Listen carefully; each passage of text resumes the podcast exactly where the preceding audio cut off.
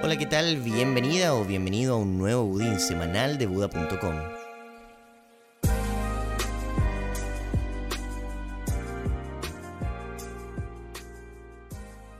Hoy te contaremos la historia de Pablo, un emprendedor que por cosas de la vida se topó con Bitcoin sin saber que años después le salvaría el negocio. Era pleno 2018. Pablo caminaba por Avenida Corrientes en la ciudad de Buenos Aires cuando conoció por primera vez Bitcoin. Se aceptan bitcoins, decía un cartel en el frontis de una pequeña tienda de ropa. Sin saber que ese letrero transformaría la manera en la que hoy hace negocios, Pablo buscó en internet, ¿qué es Bitcoin? En ese entonces no le presté mucha atención, vi que era una moneda virtual en el primer link que encontré en Google y seguí mi camino, dice Pablo, emprendedor y profesor de educación física de 26 años. Dos años después llegó la pandemia, los negocios comenzaron a cerrar y Pablo, que tiene una tienda de suplementos alimenticios hace ya cuatro años en la comuna de Quilpué, en Chile, comenzó a buscar nuevas formas de mantener su negocio funcionando. Sabía que se venía un periodo difícil, necesitaba una manera de mantener mi negocio y protegerme de la inflación, que supuse vendría. Fue entonces cuando recordé ese cartel que había visto hace dos años en Argentina y me puse a investigar sobre esta moneda virtual. Lo primero que entendí es que funcionaba como reserva de valor. Pablo cuenta que conoció Buda.com en esa investigación y que desde ahí comenzó a usarlo para recibir y enviar pagos con Bitcoin. Ahí compré bitcoins por primera vez y desde ese entonces que he holdeado no solo los que compré, también los que recibo por pagos en mi tienda. En vez de ahorrar en pesos chilenos, ahorro en bitcoin, comenta Pablo. Hoy ese joven profesor de educación física acepta bitcoins en su tienda llamada Multisuples, pero no solo eso, sino que también paga con bitcoins a algunos de sus proveedores.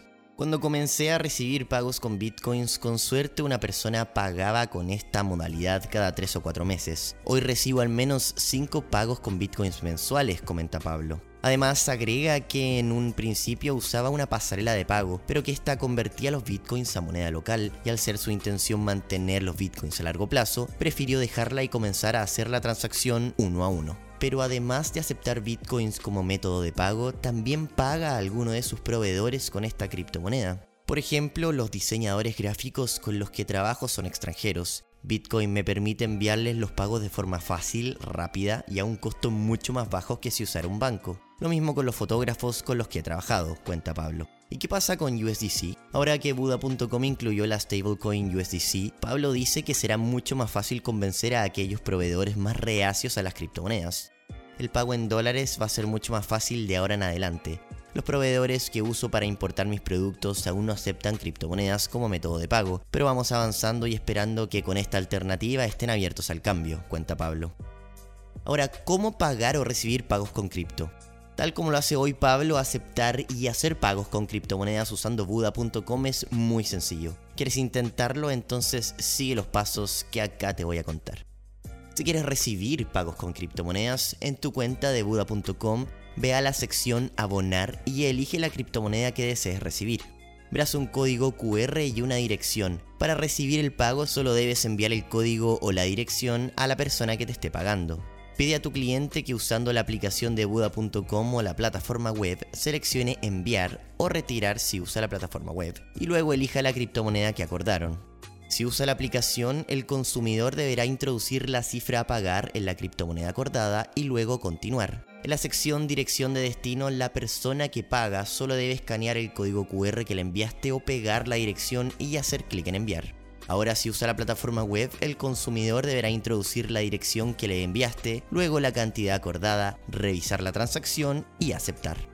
Listo, ya recibiste tu primer pago con bitcoins. Ahora puedes holdearlos o convertirlos a tu moneda local y retirar el dinero en tu cuenta bancaria si así lo deseas. Si quieres pagarle a tus proveedores, primero pregúntales si aceptan pagos con criptomonedas. Ten en cuenta que tanto tú como ellos se beneficiarán de costos transaccionales reducidos en comparación a enviar dólares y recibirán el dinero en cuestión de minutos. Si tu proveedor ya tiene una cuenta en Buda.com, acuerden una criptomoneda para el pago y pídele que te envíe la dirección o el código QR de esta criptomoneda que pueden encontrar en la sección billetera de su cuenta Buda.com. Si tu proveedor no tiene una cuenta en Buda.com, pídele que se cree una y te comparta la dirección de envío o el código QR de la criptomoneda acordada. Usando la aplicación de Buda.com o la plataforma web, selecciona enviar o retirar si usas la plataforma web y luego elige la criptomoneda que acordaron.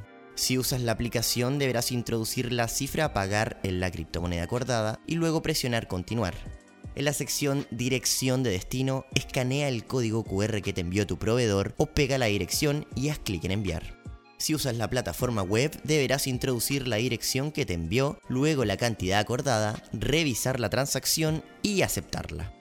Es muy importante que la dirección a la que estás enviando criptomonedas corresponda a la misma criptomoneda que quieres recibir. Por ejemplo, si estás enviando bitcoins, la dirección de destino debe ser una dirección bitcoin. De lo contrario, podría resultar en la pérdida de los fondos.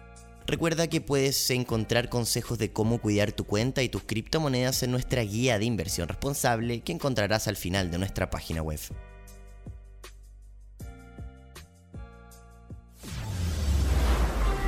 Ahora vamos con las noticias cripto más importantes de la semana.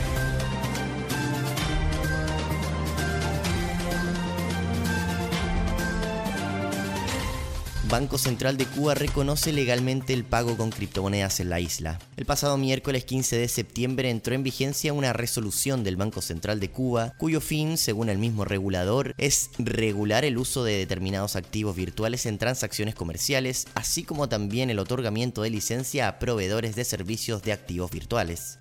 Además, indican que se entiende por activo virtual la representación digital de valor que se puede comercializar o transferir digitalmente y utilizar para pagos o inversiones. Candidato presidencial de Chile se suma al debate sobre hacer a Bitcoin una moneda de curso legal.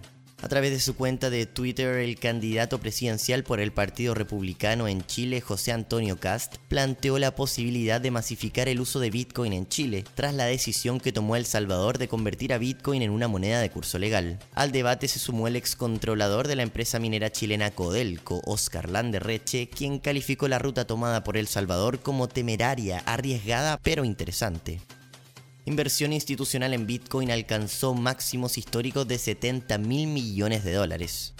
Con la creciente popularización de Bitcoin, cada vez son más las empresas, países y fondos que buscan adquirir un porcentaje de los escasos Bitcoins disponibles. Tanto así que la suma total de Bitcoins que poseen los actores institucionales llega a casi un millón y medio, o aproximadamente 71.150 millones de dólares. Entre los países que más bitcoins poseen se encuentra Bulgaria con 213.519 bitcoins, seguido por Ucrania con 46.351 bitcoins y en tercer lugar El Salvador con 550 bitcoins. Recordemos que la semana pasada Ucrania entregó un marco legal para el uso de bitcoin en el país y El Salvador ya considera bitcoin como una moneda de curso legal y fundador de Ethereum entra entre las 100 personas más influyentes del año según la revista Time. La famosa revista Time publicó su ya tradicional lista de las 100 personas más influyentes del mundo, entre las cuales se encuentra el cofundador de Ethereum Vitalik Buterin. La revista detalla que Buterin llegó a esta lista gracias a ser el constructor de constructores, refiriéndose a la creación de Ethereum que ha permitido construir complejos ecosistemas como los NFTs o DeFi. Nadie podría proponer por sí solo todos los usos que puede tener Ethereum, pero se necesitó solo una persona para que todo comenzara, plantea la revista. Muy bien, y eso sería todo por hoy. Espero realmente que hayas aprendido algo nuevo esta semana. Y recuerda que si te gustó este Budin semanal, puedes encontrar más contenido como este en nuestro blog blog.buda.com.